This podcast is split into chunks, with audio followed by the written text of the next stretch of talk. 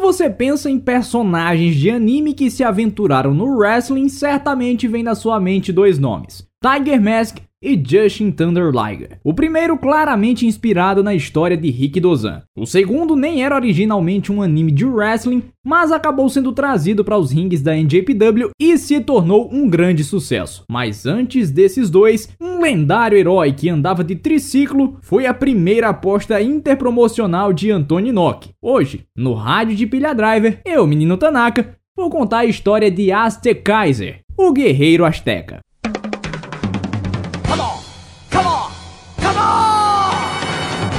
Nock sempre apresentou uma visão diferenciada para os negócios. As suas ideias de promoção de eventos eram bem diferentes, por exemplo, das de Giant Baba na AJPW. Não é à toa que o Inoki promoveu todo aquele espetáculo com o Muhammad Ali para tentar promover o próprio nome. Mas antes disso, pensando em chamar a atenção de um público mais novo, mais diversificado para a NJPW, Inoki aliou a sua marca em projetos muito arriscados, que obtiveram resultados mistos. Alguns deram certo, outros nem tanto. E entre 1976 e 1977, a emissora NET, hoje TV Asahi, exibiu 26 episódios da série Pro Wrestling Star Aztec Kaiser, um drama voltado para crianças, produzido no gênero tokusatsu, que para quem não é muito ligado aos termos japoneses, é basicamente um filme com muitos efeitos especiais ou nesse caso, uma série cheia de efeitos especiais. Algo que a gente pode ver em Ultraman, por exemplo. Inclusive, a produtora Tsuburaya Productions, responsável pelo Ultraman,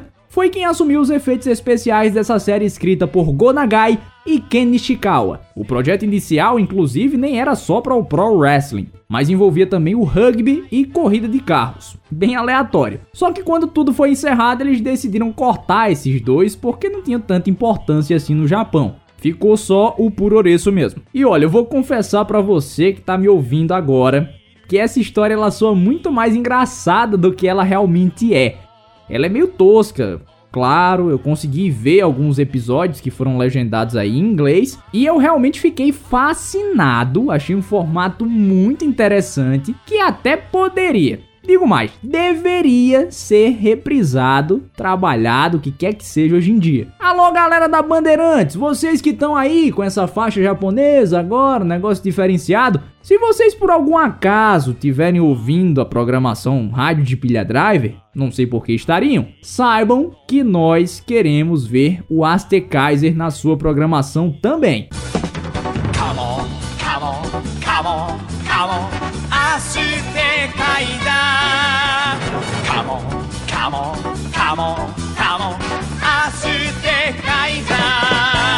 Mas vamos lá, vamos contar a história. Como é que acontece tudo nesse universo do Aztec Kaiser? Essa história gira em torno de Shun Takaba e do grupo Black Mist. O Shun viu o irmão Daijiri ser morto por esse grupo e se aposentou do wrestling. Basicamente, o Black Mist era um apanhado de figuras satânicas que pretendiam não tão somente tomar conta do mundo do Puroreço, como também tomar conta do mundo como um todo. O líder máximo era o Lord Luar, que tinha uma espécie de altar em que ele era cultuado por ninguém mais, ninguém menos que ele, Satan Demon. Satan Demon.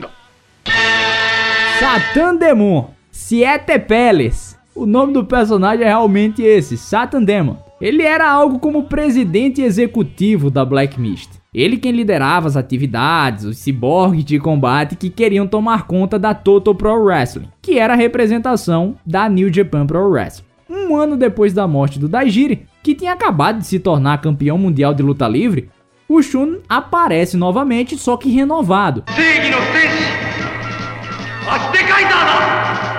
Ele se preparou durante todo esse tempo de maneira secreta com o Dr. Hayami, uma autoridade mundial em pesquisa de resina sintética com conhecimento em engenharia mecânica e, claro, conhecimento no wrestling profissional. Quando ele percebeu os movimentos malignos da Black Mist, ele resolveu desenvolver um traje especial para quem fosse os combater. Shun, ao chegar na casa do doutor após a morte do seu irmão, foi logo chamado de Azteca. Por um ano, Shun treinou com Gori King, um robô gorila desenvolvido exclusivamente para acoplar os acessórios usados por esses lutadores ciborgue que ele enfrentava. Esse robô basicamente domina todas as artes marciais, é o bichão mesmo. Isso de certa forma ajuda o Shun a se tornar o Aztekaiser. O que se destacava nessa formação do Aztekaiser, além do conhecimento marcial adquirido, era a armadura, claro. A resina asteca tinha a propriedade de ser mais dura do que o ferro e mais macia do que a borracha. E acoplada na máscara do Aztekaiser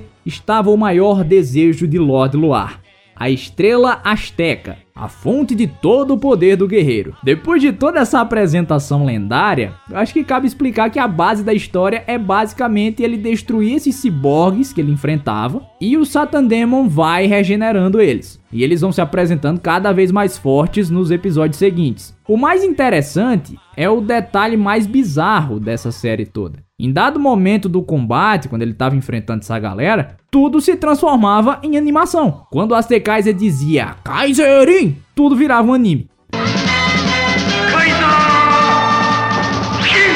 o Aztekaiser em anime fazendo movimentos que muito provavelmente ele não ia conseguir fazer sendo interpretado por uma pessoa dentro do ringue. Pouco depois, ou um pouquinho antes do último golpe, a ação voltava ao normal com o Aztekaiser normalmente saindo vitorioso. A New Japan Pro Wrestling acabou entrando de cabeça no projeto do Aztekaiser por dois motivos.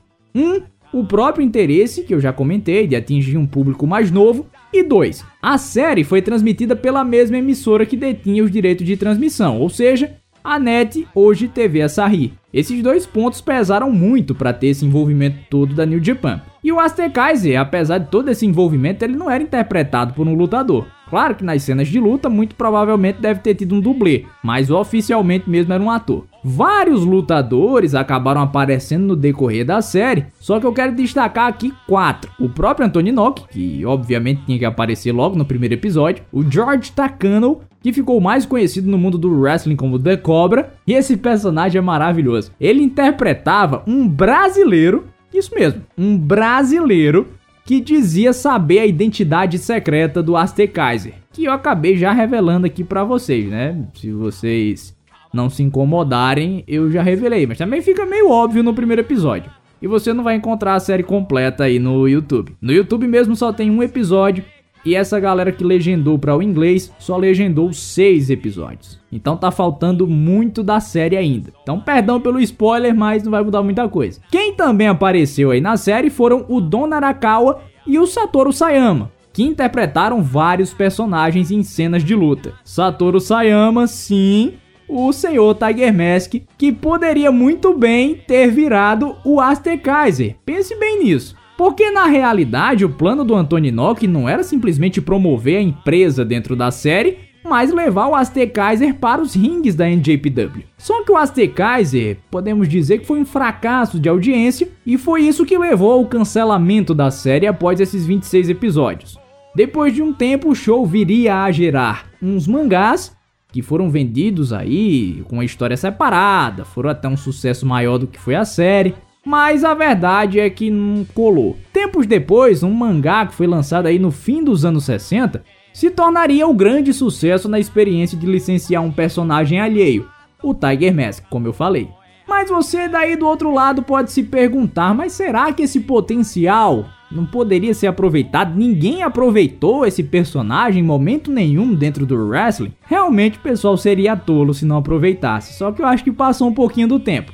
Quando a série estava para ser lançada em DVD, isso aconteceu em 2015, a Tsuburaya, que era produtora, liberou que o Aztekaiser fosse usado no wrestling. Então eles deram uma refinada na máscara, uma modernizada e colocaram ele para lutar no dia 31 de dezembro de 2014, fazendo finalmente a sua estreia profissional. Não foi na New Japan, mas ironicamente foi no evento Inoki Bombae. O Aztekaiser derrotou ninguém mais, ninguém menos do que o Bob Sapp. Depois, já em fevereiro de 2015, ele viria a derrotar a quinta geração do Black Tiger num evento da IGF. E não, ele não topou com o Tiger Mask, não teve a vingança, ah, você acabou com a minha carreira, você não fez aparecer e tal, não, não rolou.